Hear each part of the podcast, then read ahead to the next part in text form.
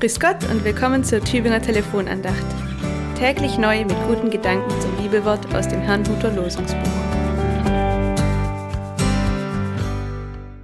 Liebe Zuhörerinnen und Zuhörer der Tübinger Telefonandacht, die Tageslosung für den heutigen Mittwoch, den 7. Dezember, steht im Buch des Propheten Jesaja. Weh denen, die den Schuldigen gerecht sprechen, für Geschenke und das Recht nehmen denen, die im Recht sind. Viele gibt es, die sagen, die Kirche soll sich nicht in die Politik einmischen. Sie hat einen anderen Auftrag. Sie soll trösten und Hoffnung schenken. Das Wort Jesajas kann man gar nicht anders als politisch verstehen. Hier von Trost zu sprechen, wäre schnell Vertröstung. Mich führt der Weheruf direkt in die Debatte über die Frage, wie man denn nun mit den stockenden Prozessen in der Klimapolitik umgehen soll. Das Festkleben von Aktivisten auf Straßen und das Bewerfen von Kunstgegenständen hat in eigentümlicher Weise dazu geführt, dass diejenigen, die maßgeblich zur Vernichtung unserer Lebensgrundlagen beitragen, nicht mehr im Fokus stehen und fröhlich weiter Kohle, Öl und Gas verbrennen können während diejenigen, die unter den Folgen dieses Handelns maßgeblich leiden werden, nämlich die junge Generation, die sich aus Verzweiflung letzte Generation nennt, am Pranger steht. Man spricht von einer Klima-RAF, die es zu verhindern gelte.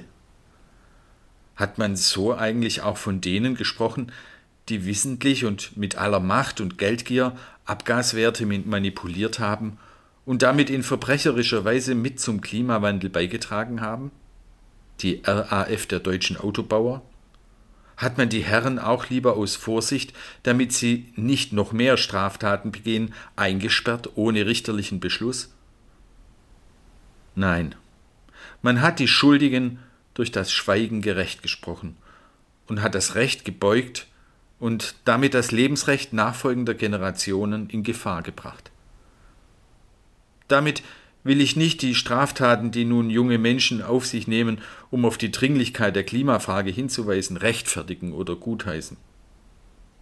Aber anstatt diese nun zu kriminalisieren und mit der RAF, einer Terrororganisation, zu vergleichen, wäre es bei weitem besser und hoffnungsspendender, ja und auch wirklich tröstlich, wenn man sich mit ihnen an einen Tisch setzen würde und ernsthaft daran arbeiten würde, wie man jetzt und sofort Schritte einleitet, die dabei helfen, die Schöpfung zu bewahren und Leben zu schützen. Das Lebensrecht nachfolgender Generationen ist mittlerweile auch verfassungsrechtlich gesichert.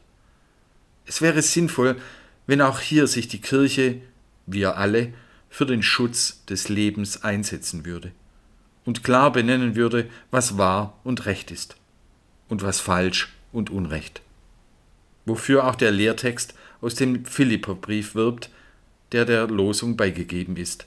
Dort heißt es, was wahr ist, was achtenswert, was gerecht, was lauter, was wohlgefällig, was angesehen, wenn immer etwas taugt und Lob verdient, das bedenkt.